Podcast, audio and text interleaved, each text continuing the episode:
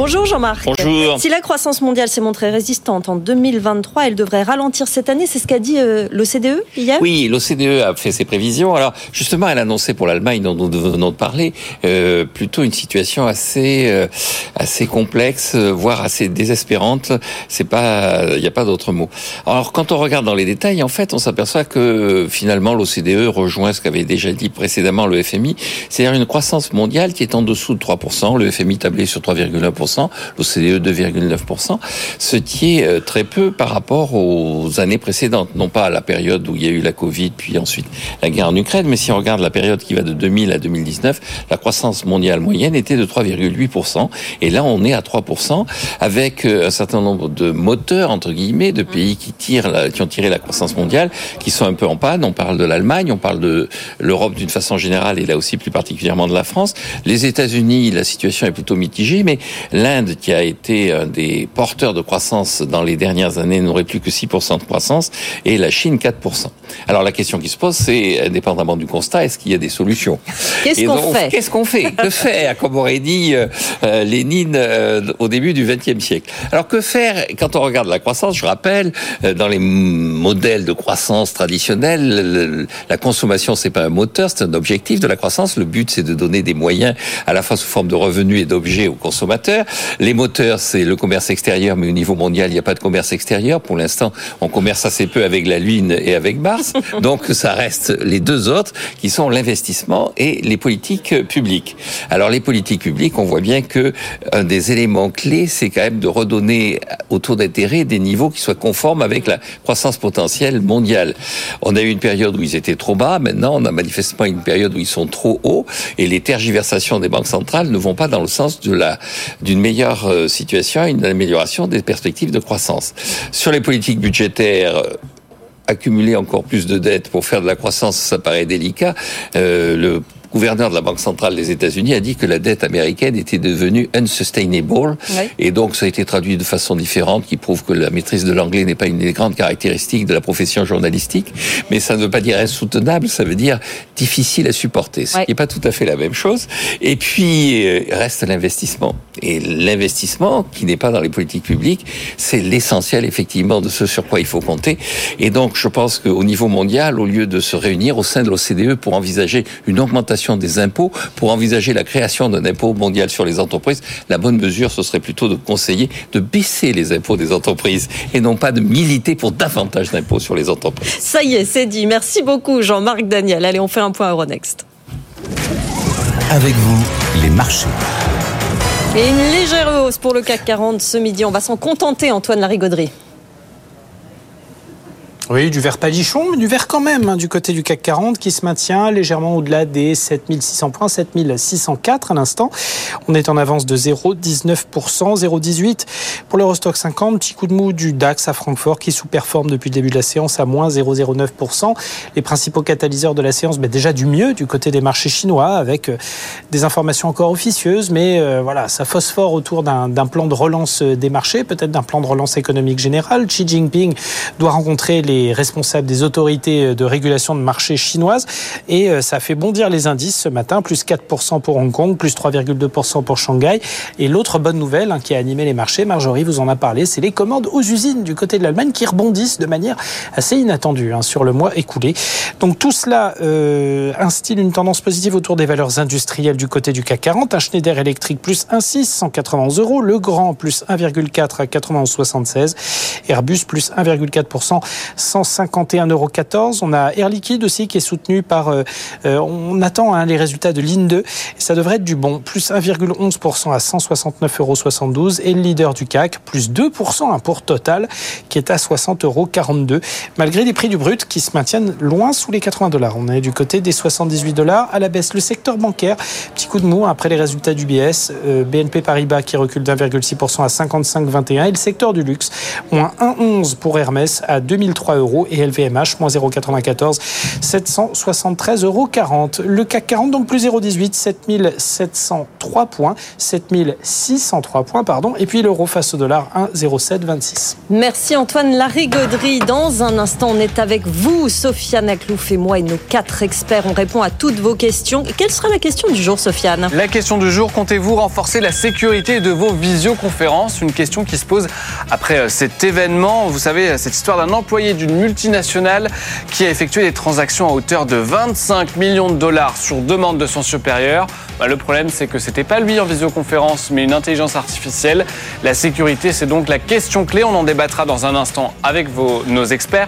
Et vous pouvez voter sur les réseaux de BFM Business d'ici là. Une adresse à connaître avec vous à bfmbusiness.fr. En effet, écrivez-nous, réagissez. On se retrouve dans un instant. À tout de suite.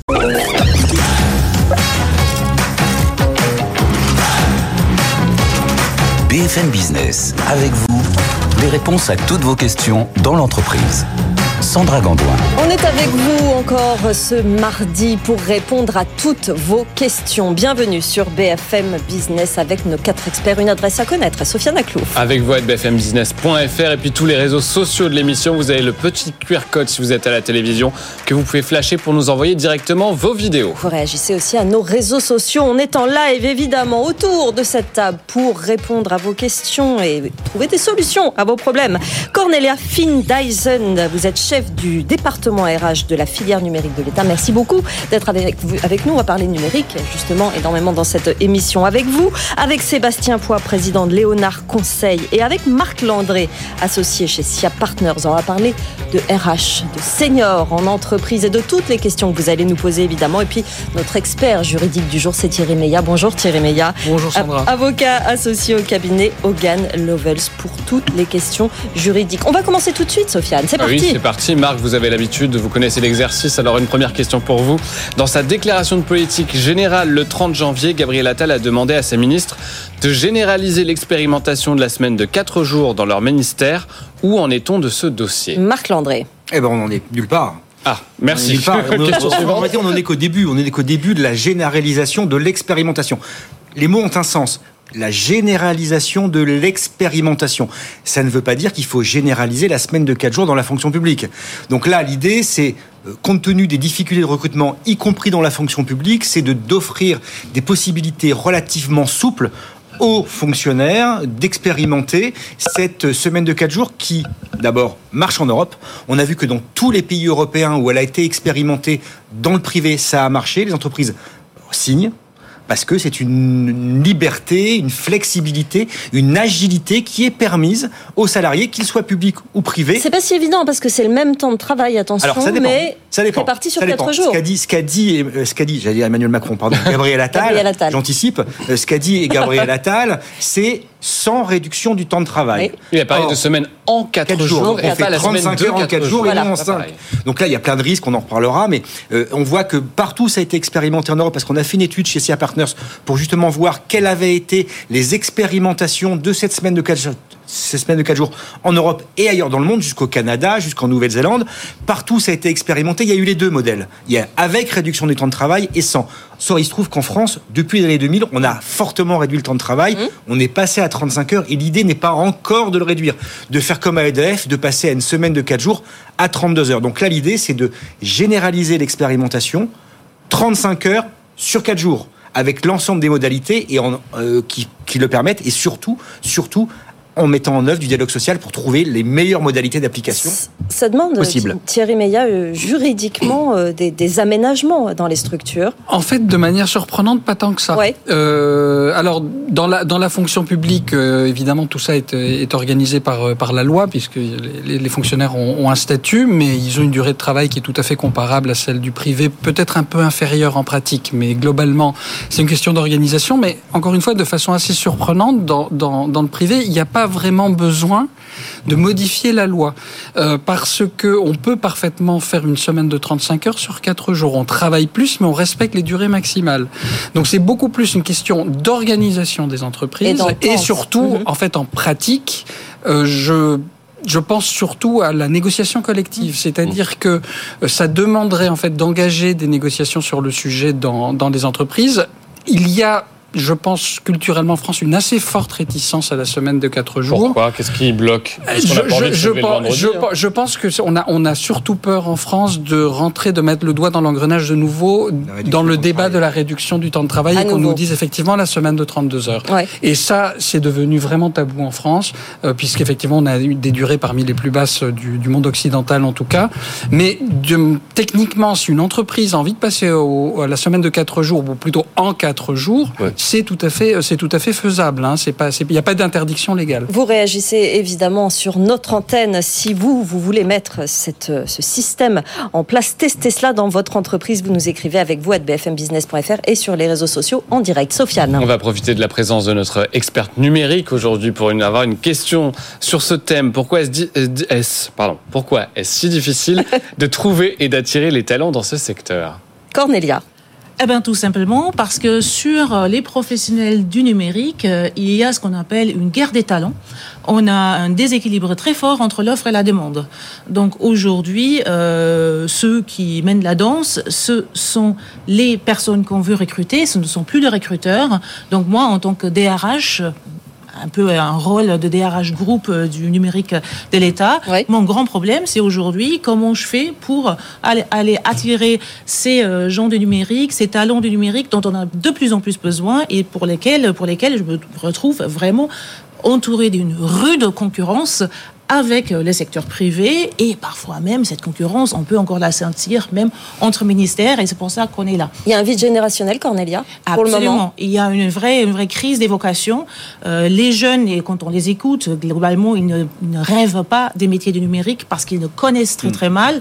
Et en plus euh, d'une crise des vocations qui concerne tous les jeunes, on a particulièrement une crise des vocations aussi chez les femmes. Oui. Ce qui fait aussi qu'on a aujourd'hui une filière du numérique qui est très dramatiquement sous-féminisée. Et ça, c'est vraiment des chantiers au- auxquels il faut qu'on s'attaque. On essaye de s'y attaquer euh, pour le public, pour l'État. Euh, mais euh, il y a de plus en plus aussi d'initiatives pour le secteur privé parce que les talents du numérique nous manquent et les femmes nous manquent particulièrement.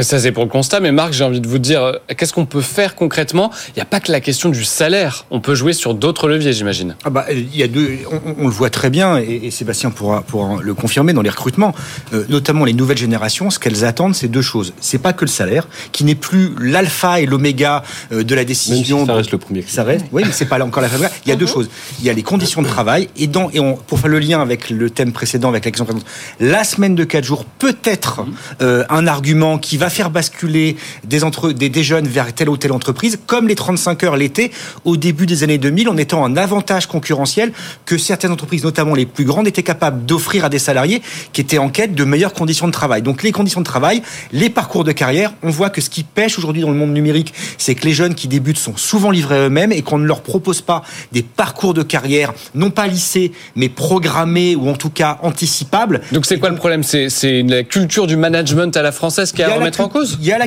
non, c'est pas une culture du management. Je pense que c'est un c'est un, un secteur où euh, on est un très bon techos et on devient manager. Or, c'est pas une culture du manager, c'est un manque d'apprentissage du management. C'est une La- question de formation tout au long de la carrière. Le management, ça, ça, c'est pas inné, Ouais. ça s'apprend. Exactement. Et, et le problème en France, et ça c'est pour le coup culturel, c'est qu'on a tendance à mettre au manager des gens qui sont de très bons techniciens, mais qui n'ont aucune formation ou appétence au management. Et donc ça va vous casser ou ça va vous briser des carrières, des progressions, et donc ça va vous faire désorienter des gens vers d'une filière alors qu'ils pourraient y rester. Sébastien Foy, il y a une sorte de difficulté à mettre en, en cohérence les besoins des entreprises et euh, de ces Ah oui, oui, experts du numérique. Enfin, dans le numérique, oui, clairement. Euh, en, en réalité, il y a plusieurs sujets. Il y a le, le sujet de, des, des, enfin, des sexes, des genres. Donc ça, c'est plus, à mon sens, c'est plus lié à l'école et à l'éducation. Parce qu'on voit bien que jusqu'en terminale, par exemple, vous avez un grand nombre de... Enfin, vous avez autant de... quasiment autant de, de femmes que d'hommes qui vont euh, s'intéresser à la matière mathématique euh, et numérique en général. Jusqu'en Quasiment, seconde, hein, quasiment. seconde à peu près. Mais- Après, ça non, mais ce qu'il y a, hein. c'est qu'on ne garde pas du tout cette proportion par la suite. Ouais. C'est-à-dire qu'à partir du bac ou bac plus, euh, bac plus 1, bac plus 2, vous avez un éclatement et euh, les femmes s'orientent vers d'autres sujets. Donc ça, c'est un premier... Et je pense que c'est lié à la culture du pays en, en priorité. Oui. Après, public, privé, ben, les mieux qualifiés, ils vont plus aller pour des questions de salaire aussi, vers du privé que vers du public. Donc en effet, il y a un problème euh, de ce côté-là. Et même dans le privé, vous avez euh, une course effrénée, vous avez une concurrence qui est très importante parce qu'il y a moins de compétences et parce que vous avez des gens qui sont extrêmement bien formés, euh, avec des, parmi les meilleures écoles d'ingénieurs, et qui vont postuler à avoir les meilleurs salaires, les meilleures places. Cornelia?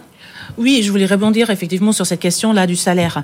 Euh, je pense que dans les vocations aussi, on a le, la problématique que les jeunes, les femmes et euh, les jeunes hommes d'ailleurs aussi, euh, ne voient pas suffisamment la diversité des profils euh, des métiers du numérique et ne voient pas forcément toujours que ça peut être des métiers extrêmement rémunérateurs. Mmh. Une fois qu'ils sont dans la filière, ils deviennent extrêmement exigeants, ils ont bien raison, ils peuvent se le permettre. Oui. Donc nous, les employeurs, on est obligé de se mettre à un niveau quand même sur les salaires. C'est la première chose. C'est pas suffisant, mais si on le fait pas, tout le reste euh, n'aura pas de sens. Donc, ce qu'on a fait d'ailleurs euh, euh là, tout récemment, en janvier, on a, on a refondé complètement la politique salariale pour les numériques publics, pour tous ceux qui viennent nous rejoindre et qui sont pas fonctionnaires, puisqu'on a maintenant des recrutements massifs aussi de, de non-fonctionnaires. On a besoin de tout le monde, mais effectivement, ça ne suffit pas. Mm -hmm. euh, maintenant, il faut qu'on mette le, le paquet aussi sur une véritable culture managériale. Et quand je parle de culture managériale, c'est aussi une culture numérique des managers, y compris quand ils sont eux pas sur les métiers du numérique.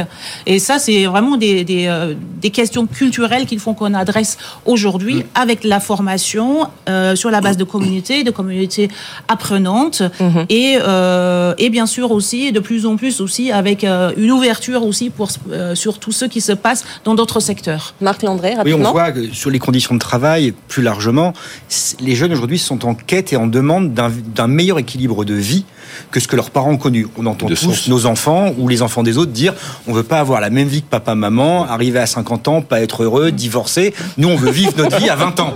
Et donc, vous avez des jeunes aujourd'hui qui font, qui font extrêmement attention à l'équilibre de vie qu'ils vont être capables d'avoir en allant dans telle ou telle entreprise entre est-ce que je travaille le soir ou pas, est-ce que je, peux, je suis capable de me déconnecter, est-ce que le week-end j'ai des réunions ou pas? La femme, on parlait de la place des femmes, oui. les heures des réunions, c'est très important. Après 18 heures. Après 18 heures ou avant vous avez aujourd'hui des entreprises qui s'écrit dans leur charte d'entreprise interne que les heures de réunion ne commencent pas avant 9h et ne sont pas après 18h pour attirer justement les jeunes femmes dans le milieu du numérique.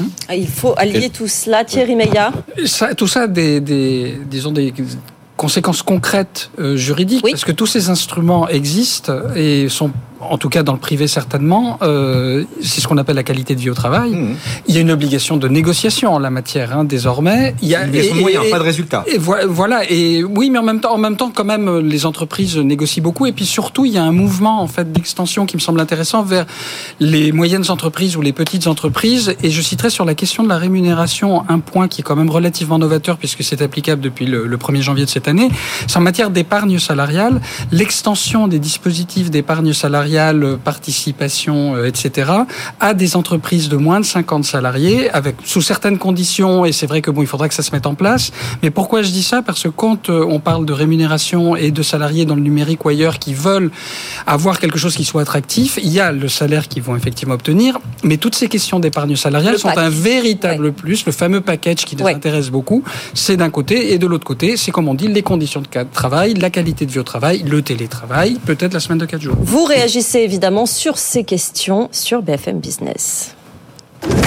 Envoyez-nous vos questions par mail, SMS ou en vidéo. Sofiane, est-ce qu'on a... Mais oui. At bfmbusiness.fr. On a une question avant, avant la pause Ah oui, une petite question. Euh, ça va être compliqué parce qu'elle est compliquée cette question, euh, Sébastien Foy. Et pourtant, elle est très importante. Comment diminuer la charge mentale de mes collaborateurs? Alors là, il nous faut des tips, Sébastien. Ouais. Allons-y. La méthode.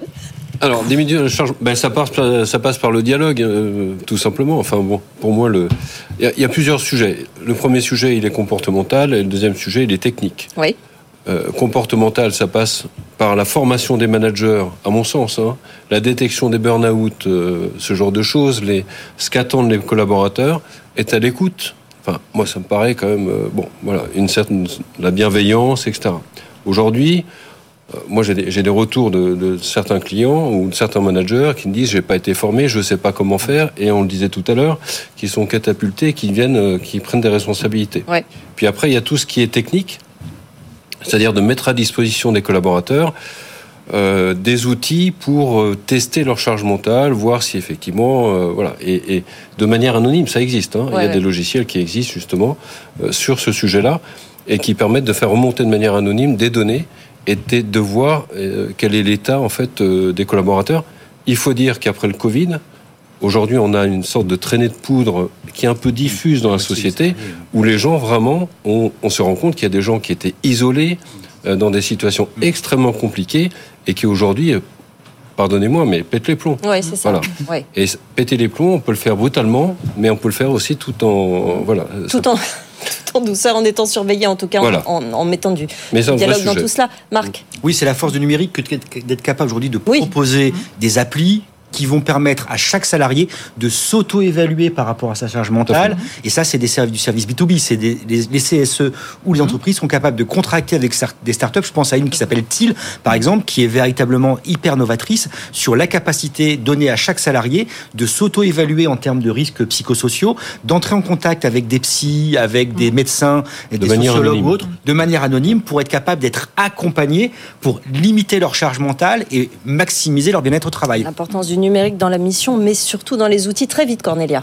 Oui, quelque chose de très très basique. Euh, Moi, je pense qu'il faut déjà réduire drastiquement les emails. Moi, je constate que moi, mais aussi tous mes collègues, on a des centaines d'emails par jour. C'est email, absolument une- ingérable. c'est- vraiment un flot euh, continu Oui. euh, d'informations et pour, pour, pour grosse partie aussi inutile et qui accable les collaborateurs. Oui. Et donc, euh, réduisons les emails, allons sur d'autres outils qui sont beaucoup plus euh, ergonomiques et beaucoup plus agréables à utiliser et surtout cultivons le- l'échange direct. Continuez à nous écrire et à réagir sur ces sujets de vie en entreprise. La question du jour, Bah oui, Sofiane. parce qu'il faut réduire ces emails, mais en même temps, il faut nous écrire. Injonction contradictoire avec vous à bfmbusiness.fr. On attend vos réactions, notamment à cette question qu'on va vous poser dans un instant. Travailler jusqu'à 71 ans, est-ce que c'est ce qui nous attend? On va tout vous expliquer. Dans un... Je sais que vous allez hurler, mais attendez deux secondes. On vous en parle. C'est à cause d'une étude au Royaume-Uni qui dit que pour équilibrer euh, le système de pension là-bas, eh ben, il faudrait dépasser les 70 ans. On en parle avec nos experts dans un instant. À tout de suite.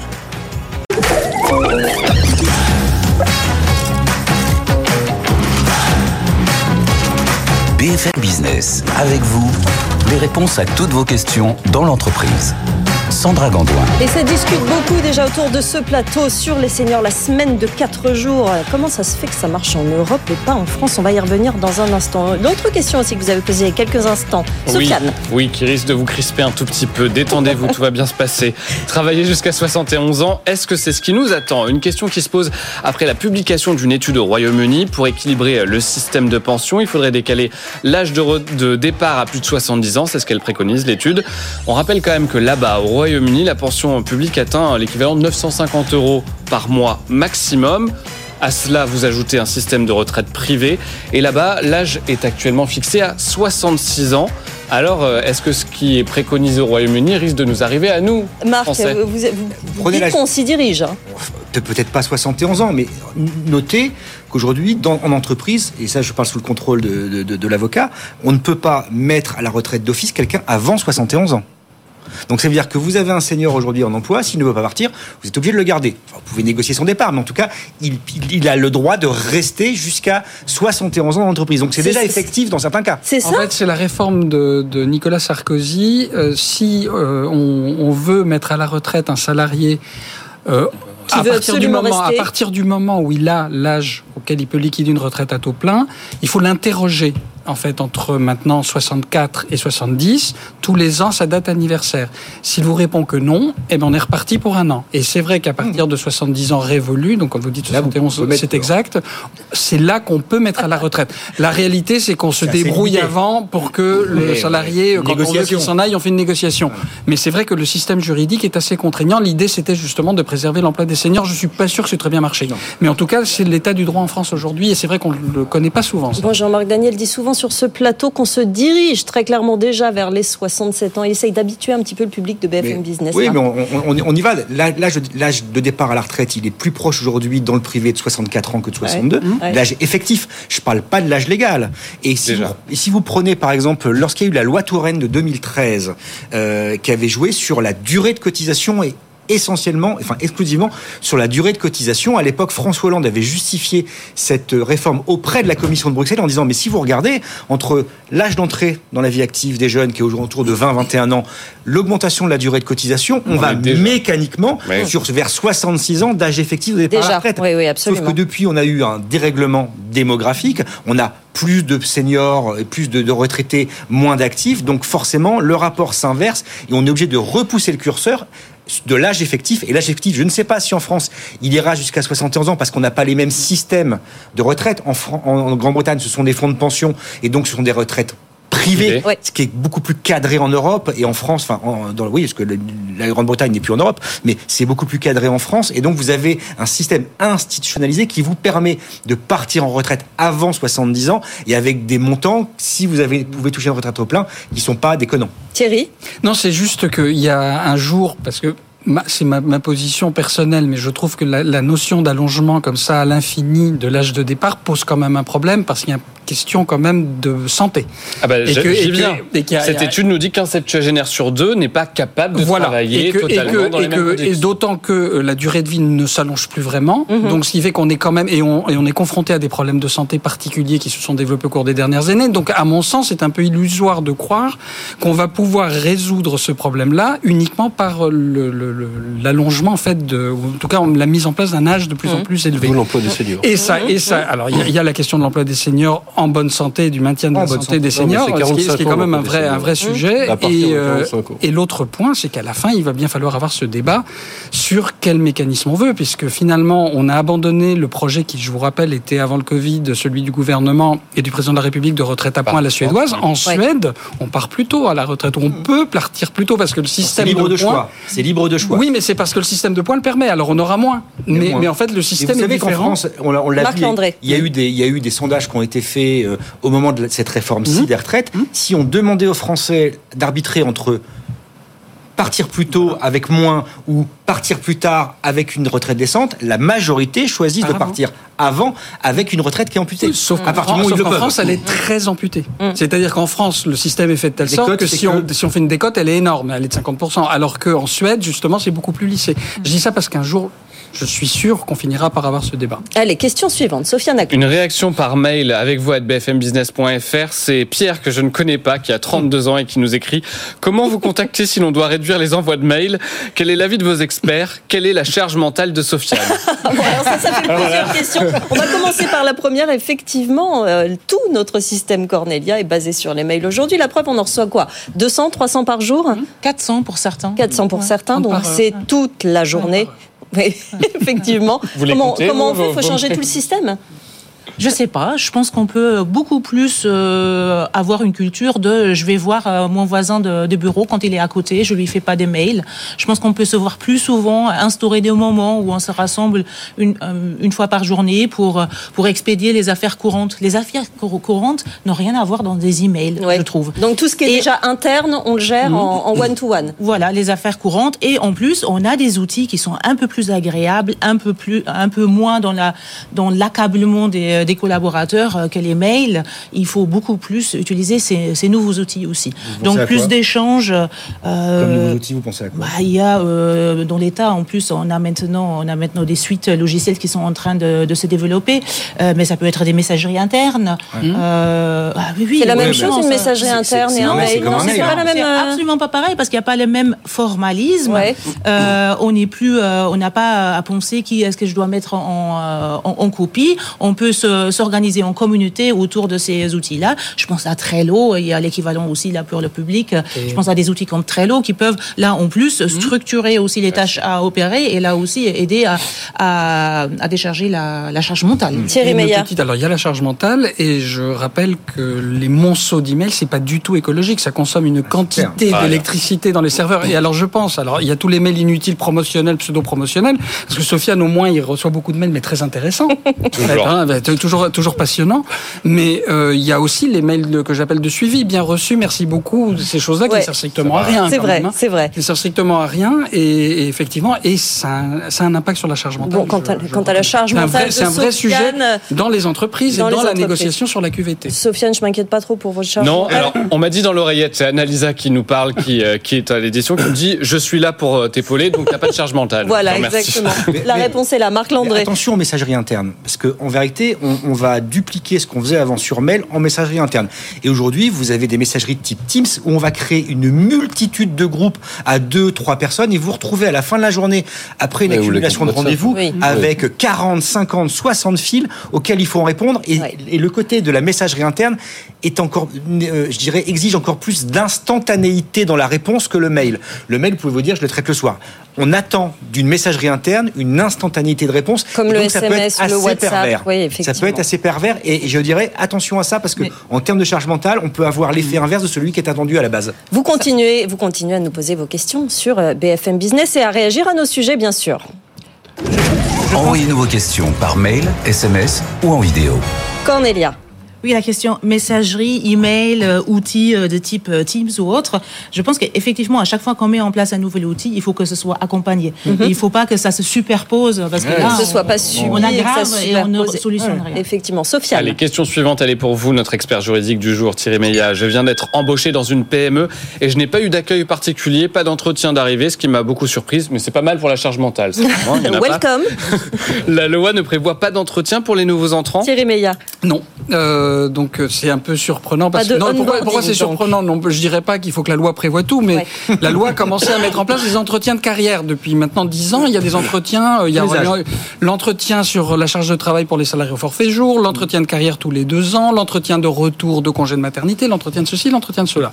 Mais il n'y a pas celui-là, ni d'ailleurs l'entretien de départ. Ceci étant, euh, tous les directeurs de ressources humaines vous diront c'est extrêmement important d'accueillir le collaborateur euh, quand, quand il arrive euh, pour bien lui expliquer, pour qu'il euh, qu'il se sente bien effectivement dans, dans l'environnement, d'autant que je crois avoir un chiffre en tête, euh, les démissions c'est 45% pendant la première année. Oui, c'est ça. Donc en fait, il y a des personnes qui jamais ne trouvent jamais leur place en, en, en arrivant, et en fait, ça permet aussi de connaître la réalité. Alors attention, il ne faut pas que l'entretien, euh, l'entretien d'accueil euh, soit un entretien Potemkin où on explique en fait qu'on accueille le salarié parce qu'on me l'a raconté avec euh, avec des, des rafraîchissements, des, des couleurs, Bah, des choses très pas. sympathiques. Et derrière, Super. Mais ça que, suffit pas la que. réalité Ça toute- suffit pas. Il faut que quand même ça corresponde à la réalité aussi. C'est un exercice plus complexe qu'il n'y paraît. Sébastien. Alors après, faut pas s'étonner que les gens partent euh, dans la semaine qui suit euh, le onboarding. En fait, Ouais. ça fait partie de ce qu'on appelle le onboarding.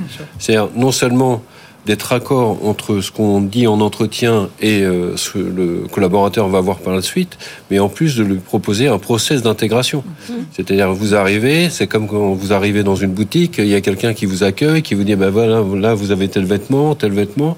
Ben, une boîte, c'est pareil. Euh, En plus, quand c'est des grandes sociétés ou des PME, euh, donc ça demande à avoir un process euh, de onboarding et d'intégration euh, à minima. Quoi. Si vous voulez garder effectivement vos collaborateurs, Bien sûr. c'est une bonne idée. Marc Ouais, Et on voit que c'est ce qui pêche notamment dans les startups et les scale-up, où on recrute beaucoup de jeunes diplômés. C'est le défaut de onboarding à la base. Et là, on voit qu'il y a une multiplication des démissions avant un an, au bout de six mois, parce qu'effectivement, il n'y a pas eu de process d'onboarding et les gamins.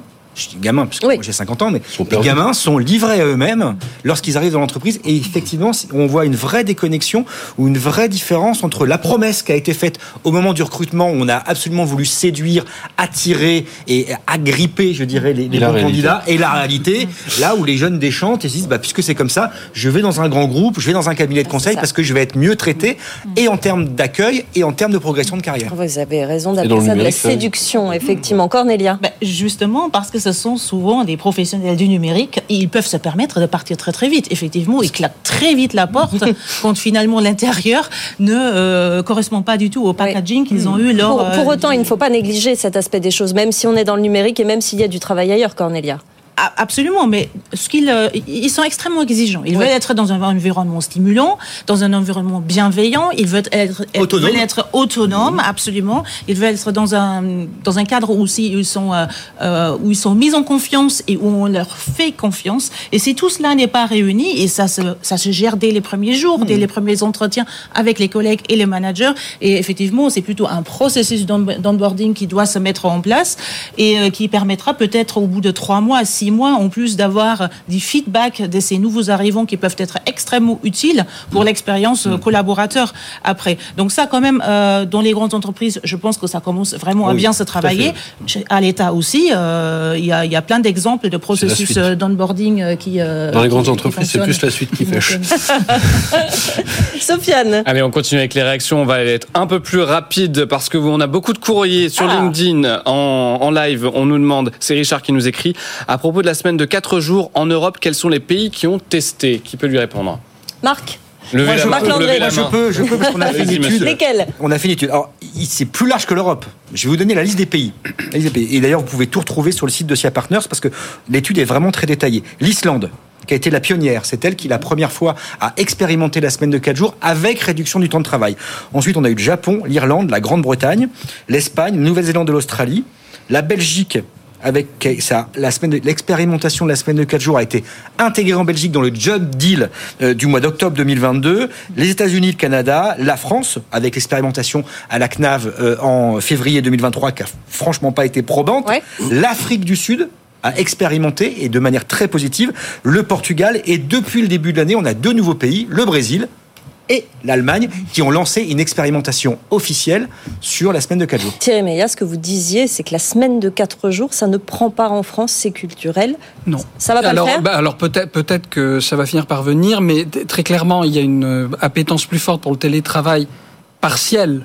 Parce que euh, c'est pas le télétravail total, on est on est aussi un peu revenu hein, du, du télétravail, mais en tout cas C'est ça s'est installé, euh, ça s'est installé euh, maintenant et la plupart des entreprises le font.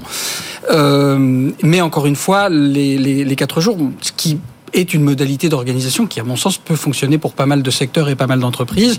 Mais il y a le débat derrière de la réduction du temps de travail qui en France est très tabou et en disant mais si on commence à négocier un aménagement sur quatre jours, on va venir nous demander une réduction du temps de travail Mmh. parce qu'effectivement sur quatre jours c'est travailler plus de 8 heures par jour. Sébastien. Exactement. Oui, oui.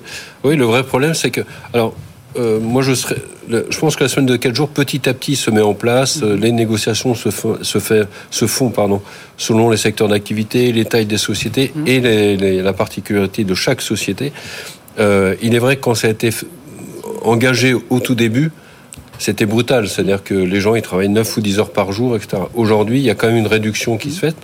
euh, qui se fait. Alors, j'ai euh, le nom d'une société euh, qui distribue du matériel informatique qui est assez connue et qui fait sur 32 heures, je crois. Euh, donc, tout le monde s'est entendu là-dessus.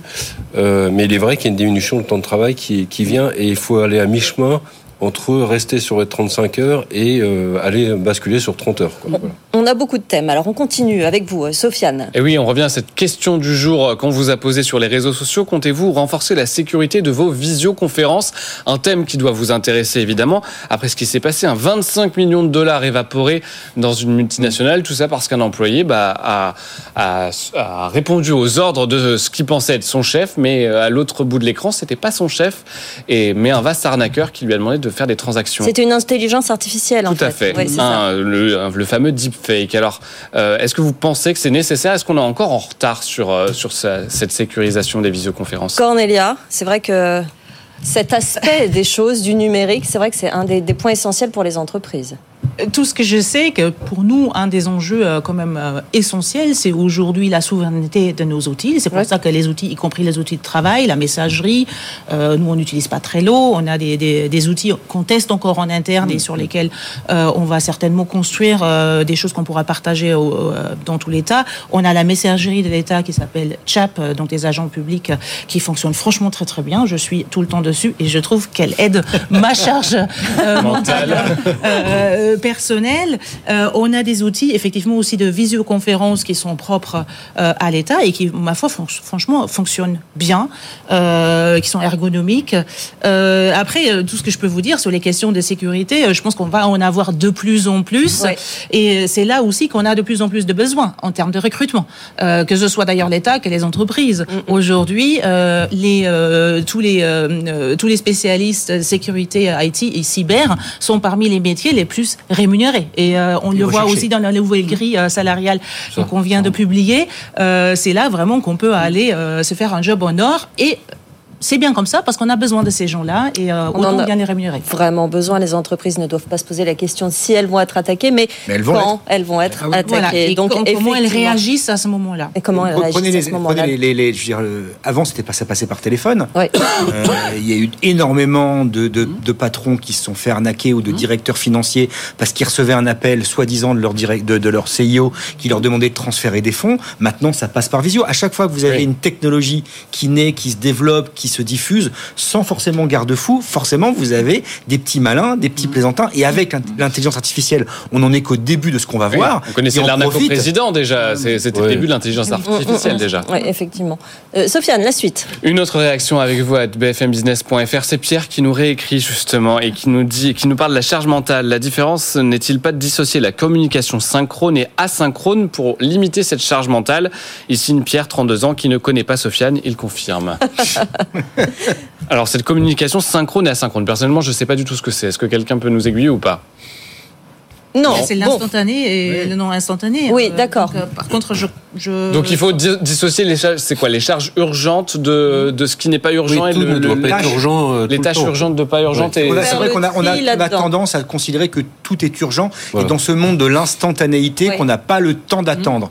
Et Mais ça, c'est, je dirais, c'est propre à chacun. C'est propre à chacun de savoir, en fonction aussi des directives et de l'autonomie qu'il a, qu'est-ce qui est urgent, qu'est-ce qui ne l'est pas, qu'est-ce qui peut attendre et qu'est-ce qui doit être traité tout de suite. Mais ça, c'est... C'est des questions de formation aussi. Une question de formation, une Ouais. question d'habitude. Des managers, euh, l'entreprise. Cornelia. Ben, je pense que là aussi, c'est un multiplier les échanges directs quotidiens avec ses collaborateurs quand on le peut. hein. Ça dépend aussi du nombre de collaborateurs ou est-ce qu'ils est-ce qu'ils sont vraiment physiquement euh, tous euh, à peu près au même endroit. Mm. Même on peut faire des visions instantanées où on règle juste très rapidement les, les affaires courantes. Thierry Ce, ce qu'on voit là encore, si on revient au droit, dans les accords de, de qualité de vie au travail, c'est très difficile à définir ce qui est urgent et pas urgent évidemment, mais par contre des restrictions disant n'envoyez pas des mails avec des demandes urgentes à 20h le soir ou le vendredi à, le Ouais. vendredi à 21h. Et en fait ça, ça commence à se mettre en place. Alors c'est un début parce qu'évidemment ça ne concerne qu'une partie de la journée ou de la semaine, mais c'est quelque chose qu'on commence à voir et qui quand même fonctionne de mieux en mieux. Bah, c'est le droit, le fameux droit à la déconnexion qui a fait. été introduit dans la loi travail et le Khomri de 2016 et dont on a vu qu'il n'avait pas du tout été appliqué avant Covid. Et avec le Covid, quand on a eu la généralisation du télétravail, là, les entreprises se sont rendues compte parce que la charge mentale, parce que les burn-out indispensable. devenaient indispensables et ils l'ont intégré effectivement dans les accords d'entreprise. Sofiane. Mais entre midi et 13h, vous pouvez envoyer des mails et même après, en temps la nuit, on les regarde quand même. Nous, il n'y a, a pas de déconnexion, il n'y a pas de problème. Thierry Meillat, une question pour vous. Je constate que beaucoup de salariés démissionnent justement quelques mois après leur arrivée dans mon entreprise. Y a-t-il un moyen de réduire ce nombre de défections? À part euh, offrir euh, un cocktail d'arrivée et puis après plus rien. Alors justement, offrir le cocktail d'arrivée et offrir quelque chose derrière, donner euh, don- donner des perspectives et, et encore une fois, bon, alors on est on est dans le euh, dans le management, mais c'est surtout, je pense, euh, faire très attention. Alors il y a la, la période très importante qui est la période d'essai, c'est-à-dire de bien mettre à profit la période d'essai, parce qu'en fait, elle est des deux côtés la période d'essai. hein. c'est vraiment pour voir si on convient au poste euh, du côté de l'employeur et du côté du salarié. Donc vraiment euh, prendre très au sérieux cette période d'essai, avoir des échanges euh, jusque- jusqu'au bout et ensuite faire très attention aussi à faire le point de façon régulière. Je pense que c'est pas fait suffisamment dans le cadre de la première année et Oui. pas juste attendre que ça se passe.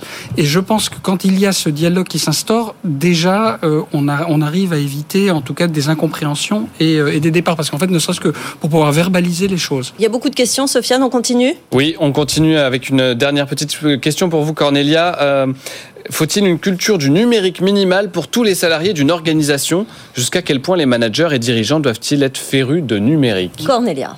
Alors, je, la réponse est oui. Je pense qu'il faut une culture, une culture numérique générale à tous les, à tous les strates de l'organisation et aussi de l'État. Et c'est pour ça qu'on a lancé le campus du numérique public, euh, où on a commencé à former déjà tout le- ce qu'on appelle les directeurs d'administration centrale, c'est-à-dire les 200 top managers de l'État. On a commencé à les former au numérique. C'est obligatoire. C'est un parcours euh, donc de culture générale high level et on va commencer cette année aussi à s'attaquer à la culture numérique de tous les agents, qui, même s'ils sont pas dans la filière euh, du numérique, avec notamment l'application Pix. Donc oui, la, la question elle est vraiment euh, très très importante et la réponse est très clairement oui. Et c'est un facteur à la fois de, de, de performance pour l'État, c'est un facteur aussi d'attractivité, c'est un facteur de fidélisation. Si vous avez des gens du numérique qui travaillent et dans un environnement qui n'est pas numérique friendly, euh, ça peut être très très décourageant. Et pourtant, nous, on a quand même la chance, dans l'attractivité aussi de nos postes, euh, qu'on est dans des métiers qui font sens et où on peut euh, participer à quelque chose d'un peu plus grand. Mais tout cela, ça suffit pas. Il faut aussi que la culture change. Sofiane, C'est le thème question. qui nous fait tout le temps réagir. En tout cas, toujours nos auditeurs. Euh, Sébastien, comment inciter ma direction à embaucher des seniors? Attention, sujet Ah. sensible et très important. Donc les seniors, c'est plus de 45 ans.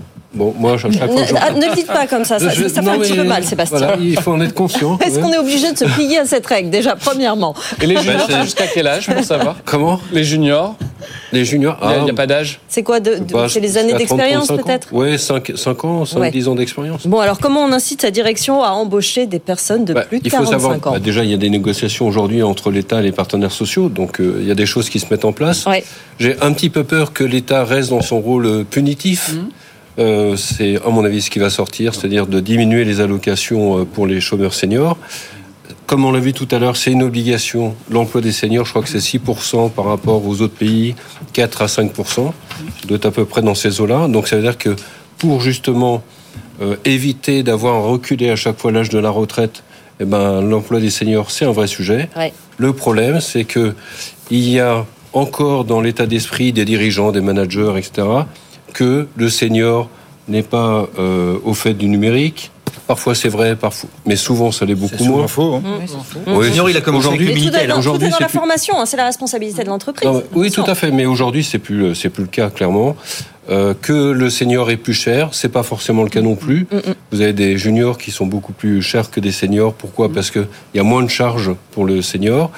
Euh, et le- l'attrait principal pour moi, c'est que le senior est en capacité euh, avec son d'apporter son expérience et de suppléer parfois un manque de middle management. Mm, mm. Oui, effectivement. Donc, euh, à, à étudier en tout cas, euh, mais on, on Il faudrait faire une séance spéciale emploi des seniors. Oui, on va- vous- vous- surtout en ce moment. Il y a de fortes Oui. chances qu'on la fasse effectivement, Marc Landré. On va répondre à la question du jour, Sofiane. Et oui, parce que junior et senior, tout le monde pouvait répondre à cette question. On vous dévoile les résultats. Comptez-vous renforcer la sécurité de vos visioconférences? Eh bien, sur LinkedIn, c'est oui à 35%.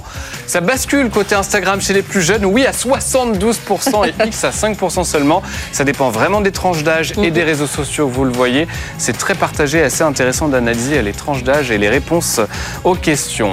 La question de demain? Voilà, une petite question. Vous avez jusqu'à demain, 13h, pour répondre à celle-ci. JO 2024, les retraités sollicités pour devenir des agents de sécurité. Est-ce une bonne idée ou une mauvaise idée? Ça paraît hallucinant et pourtant, après les campagnes pour attirer les étudiants, le gouvernement incite les retraités à jouer les vigiles ou plutôt, en langage diplomatique, à exercer une mission de sécurité événementielle pendant les Jeux. Vous nous donnez euh, vos réactions, vous commentez sur tous les réseaux sociaux de l'émission et on en parle demain. Merci à nos quatre experts d'être venus nous voir. Merci Cornelia Fintyson d'être venue nous voir, chef du département RH de la filière numérique de l'État. Merci Sébastien Foy, président de Léonard Conseil. Merci, Marc Landré, associé chez SIA Partners. Merci à notre juriste Thierry Meillat, avocat associé au cabinet Hogan Lovells. On se retrouve demain. Continuez à nous poser vos questions avec vous à bfmbusiness.fr. À demain. Avec vous sur BFM Business.